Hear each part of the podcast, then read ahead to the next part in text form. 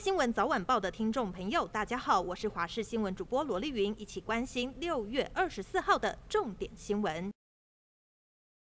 中央流行疫情指挥中心今天宣布新增一百二十九个本土病例，疫情似乎又有些升温。指挥官陈时中表示，整体的趋势比较重要，新增病例有些跟群聚案有关，数字多一点。强调这段时间对中央跟地方都是紧张严肃的时候，呼吁大家一起努力。陈时中也提到，三级警戒要再延续两个礼拜，有些事情要再努力，不管是疫调或是一些民生重要产业的健康监测，都是再看成果判断警戒程度是不是要调整，也会跟专家讨论，把疫苗接种当做一定的指标来观察。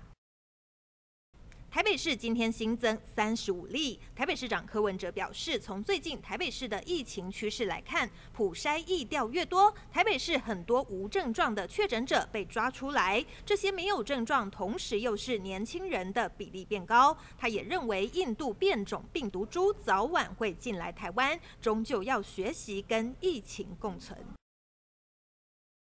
新北市今天新增五十四例，分别是板桥十一例、中和八例、三重、五股各七例、新店六例、新庄、永和各三例、土城、汐止、淡水各两例、泰山、芦洲、林口各一例。新北市长侯友谊表示，原本平静的五股突然新增七例，疫调发现是在台北市科技公司上班的家长染疫，回家造成家庭群聚。他也呼吁双北市共同生活圈必须共同面对。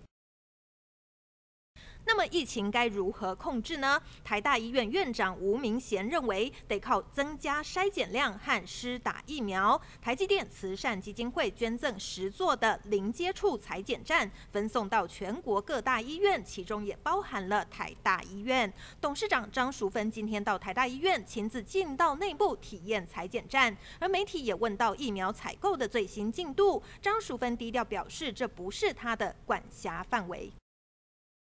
日本传出接种莫德纳疫苗之后首例通报死亡个案。美国最新的资讯也指出，接种辉瑞、莫德纳等 mRNA 的疫苗有心肌炎、心包膜炎的风险疑虑。中央流行疫情指挥中心医疗应变组副组长罗义军表示，日本死亡个案是蜘蛛膜下腔出血，初步研判跟疫苗接种没有关联。而美国目前评估相关的疫苗接种利大于弊，没有人因为心肌炎死亡。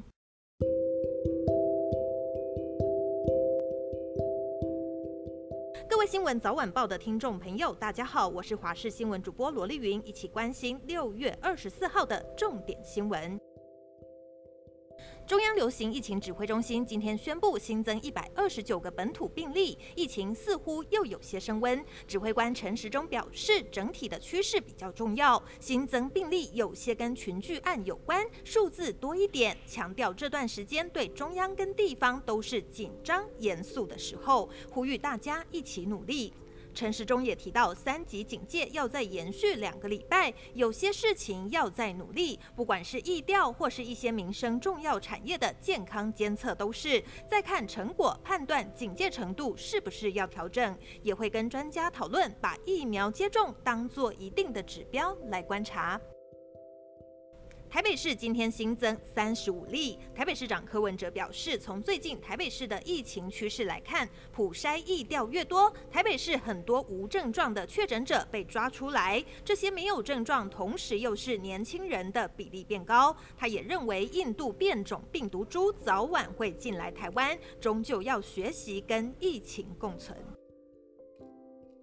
新北市今天新增五十四例，分别是板桥十一例、中和八例、三重、五股各七例、新店六例、新庄、永和各三例、土城、汐止、淡水各两例、泰山、芦洲、林口各一例。新北市长侯友谊表示，原本平静的五股突然新增七例，疫调发现是在台北市科技公司上班的家长染疫，回家造成家庭群聚。他也呼吁双北市共同生活圈必须共同面对。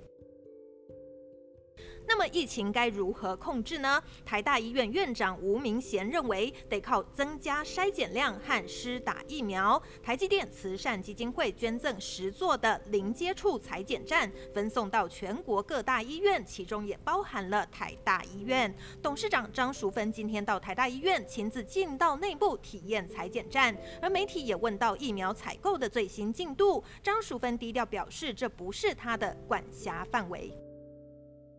日本传出接种莫德纳疫苗之后首例通报死亡个案，美国最新的资讯也指出，接种辉瑞、莫德纳等 mRNA 的疫苗有心肌炎、心包膜炎的风险疑虑。中央流行疫情指挥中心医疗应变组副组长罗义军表示，日本死亡个案是蜘蛛膜下腔出血，初步研判跟疫苗接种没有关联。而美国目前评估相关的疫苗接种利大于弊，没有人因为心肌炎死亡。